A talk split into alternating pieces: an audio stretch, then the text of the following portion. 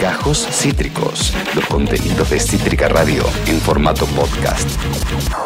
El gobierno cerró la exportación de harinas y aceites de soja hasta nuevo aviso, informa Ámbito, noticia que se complementa con la otra novedad que ya la comentábamos. El gobierno descartó un incremento de las retenciones a las exportaciones de granos, acá leyendo a Telam. Para entender qué onda todos los anuncios de ayer respecto al agro y a nosotros, ya que nos influye a todos como comunidad. Tenemos del otro lado a alguien que siempre es un placer escuchar, charlar, nos da herramientas para entender qué sucede en ese sector. Él es chacarero, eh, militante del movimiento Arraigo, entre una larga lista de etcéteras. Pedro Peretti, eh, bienvenido a Cítrica, salud y cosecha, ¿cómo te va? Salud y cosecha, ¿cómo andás? Muy bien, acá eh, Esteban Chiacho, contento de charlar. Pedro, gracias por sumarte. Primero, ¿no? Estos dos polos. Por un lado, el cierre al registro de exportaciones de harinas y aceites de soja. Por el otro, no habrá novedades en las retenciones. ¿Cómo leen estas dos noticias y qué opinas de estas decisiones del gobierno? Bueno, eh, nunca el gobierno dijo que iba a poner retención a los granos. Siempre habló de los derivados del grano. Habló del aceite y de la harina, que son dos derivados que surgen a partir de la materia prima que se llama soja. Eh, y yo creo que ahí había un diferencial en, los derechos de exportación, eh, que en realidad era una prebenda que habían obtenido las grandes compañías aceiteras, que son las dueñas del negocio, eh, son 10 multinacionales que manejan todo ese negocio, 8 o 10 más no son, y que bueno, y que el gobierno ha decidido igualarlo con el poroto de soja, esos dos puntos son 400 millones de dólares que están en disputa. No se sabe de qué manera se va a resolver el conflicto. El gobierno tiene hoy arriba de la mesa dos opciones. O aumenta esos dos puntos y cobra 400 millones de dólares y los pone en el fideicomiso del trigo, o llega y pacta con las compañías estas transnacionales y las compañías le ofrecieron 3 millones y medio de toneladas de grano de trigo a 25 mil pesos la tonelada, que sería una especie de subsidio de la harina para, para que haya harina para la panificación mucho más barata porque ha tenido un gran aumento. Pero en ese sentido, ¿no? A ver si, si, es muy claro cómo lo explicás, acá somos bastante básicos también con el tema, porque tengo entendido que ese fideicomiso, esa, ese, esa primera opción que vos muy bien describiste, tenía como fin subsidiar a la producción panaderil justamente para que los panaderos no paguen el precio que están pagando para comercializar. Eh, aparece esta, otra opción del lado de las multinacionales. Por ahí la pregunta se cae de Maduro, la respuesta se cae de Maduro, pero saber cuál crees que beneficia más a los, al gremio panaderil y cuál crees que puede ayudar más a contener la suba de los precios de estas dos opciones? Y yo soy partidario de, capitalizar el fideicomiso. Mm. Yo creo que tenemos que armar una estructura eh, que salga a, pasar la gorra y que acá hay que subsidiar el pan, la carne y la leche. tiene que estar al alcance de los 46 millones de argentinos. Si no, no hay, no hay gobierno popular que valga. Este es un gobierno nacional y popular para ser nacional y popular el primer requisito es que todos, pero todos, todos y todas coman. Tengo un plato de comida en la mesa, eso no se puede discutir, eso es así y eso necesita tener una política pública orientada en esa dirección. No se hace con eh, alegatos, ni con exclamaciones, ni con rezos, sino con políticas públicas claras y direccionadas y afectando intereses. Pedro, en ese sentido, algo que, siempre debatimos acá en la mesa es cuánto del el aumento que está habiendo se debe justamente a, lo que está pasando en Ucrania, a la invasión rusa en Ucrania, y cuánto se debe a los oligopolios sentados arriba de la plata y arriba de la producción. ¿Cómo distribuís responsabilidades? Mirá, es muy difícil cuantificar la responsabilidad, es que los dos son responsables, mm. porque claramente la invasión rusa a Ucrania generó una explosión en el precio de las materias primas, eh, el trigo está un 30% más, debe estar en su nivel más alto de los últimos 20, 30 años, no lo sé bien, pero está en un nivel eh, fuera de, escala. Eh, vos tenés en cuenta que Rusia y, Ucrania juntas son el 30% del mercado mundial del trigo, casi el 20% del mercado mundial de maíz.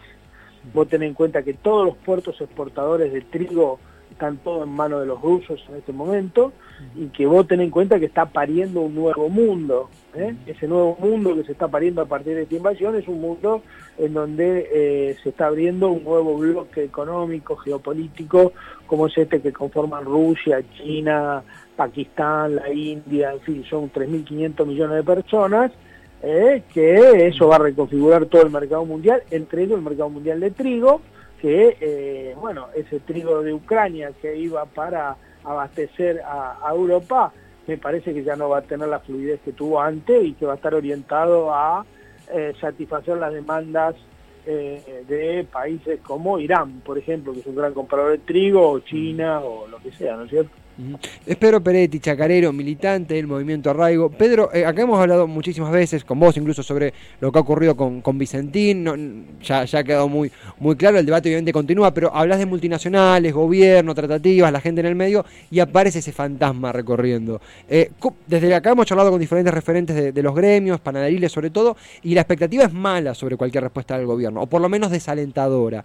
¿Crees que es así? ¿Sentís un cambio en la actitud del gobierno a partir de lo acontecido en 2020? ¿O la cosa sigue medio tibia aún.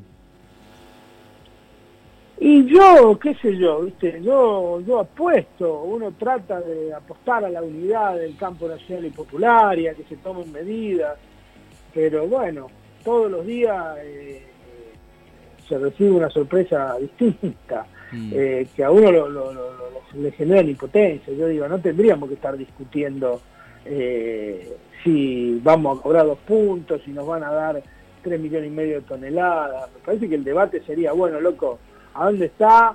La gente tiene que comer, ¿te gusta, no te gusta, no te gusta? ¿Entendés? Que ahí, ahí no hay debate. La gente tiene que comer. ¿Qué debate puede haber sobre eso para un movimiento nacional y popular? No se va.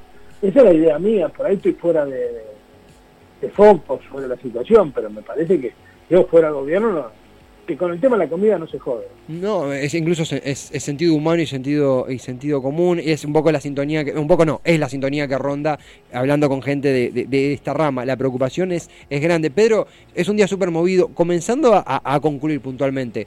A veces, de, nuevo, del lado que no estamos en la, en la temática, que somos más eh, eh, observadores de la misma, cuando ocurra algo así, de nuevo, repetimos, bueno, más retenciones, más retenciones, y a veces hablando con gente del tema dicen, sí, retenciones sí, pero eso y más, se requiere profundizar aún más, más allá de las retenciones. ¿Sentí que esto es así? ¿Cuál es una, pieza que nos puede faltar más allá de las retenciones? Más allá de que vos lo repasabas un poco, pero ¿qué, qué viene después de las retenciones si es que toman lugar o no toman lugar?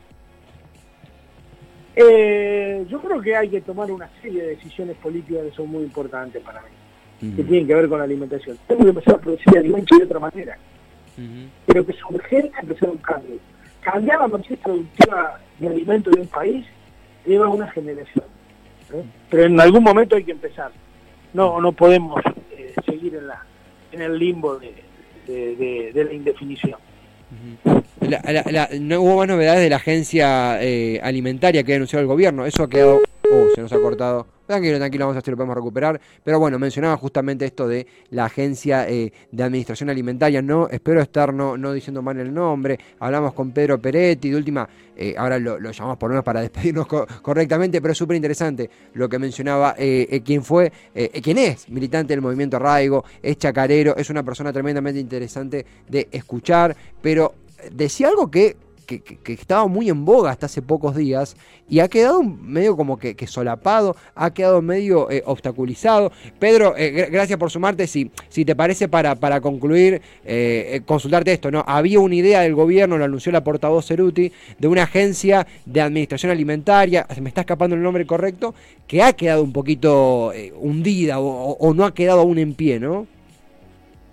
Y es imprescindible Mm. Acá nos lamentamos todo de lo que pasó con Vicentín, de haber abandonado ese proyecto.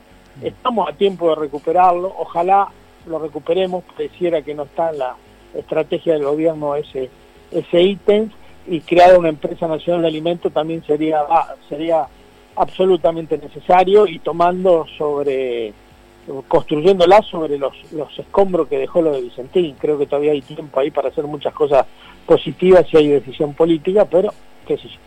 Pedro, eh, no, por supuesto, y lo seguiremos bien de cerca. Eh, nos da las herramientas esta charla para seguir informándonos y preguntando dónde hay que hacerlo. Gracias por el tiempo y que es una buena semana. Bueno, gracias por llamarme y salud y para todos y todas. ¿eh? Muchas gracias. Lo mismo para allá, gracias a vos, a Pedro Peretti, chacarero y militante del movimiento Arraigo. Dos polos. El cierre a las exportaciones de harinas y aceite de soja y el no a las retenciones, que él también decía al principio. Es fue un deseo, si se quiere, un deseo, una especulación de muchos, me incluyo, eh, pero algo que el gobierno nunca atinó a hacer. La pregunta es justamente cómo se garantiza la comida en la mesa cuando uno es un gobierno popular, si no es rompiendo algunos huevos, ¿no? Para hacer un omelette hay que hacer, hay que romper algunos huevos y parece que el gobierno, bueno, aún eh, no se ha inclinado mucho por esa opción. Acabas de escuchar Gajos Cítricos. Encontrá los contenidos de Cítrica Radio en formato podcast en Spotify, YouTube o en nuestra página web.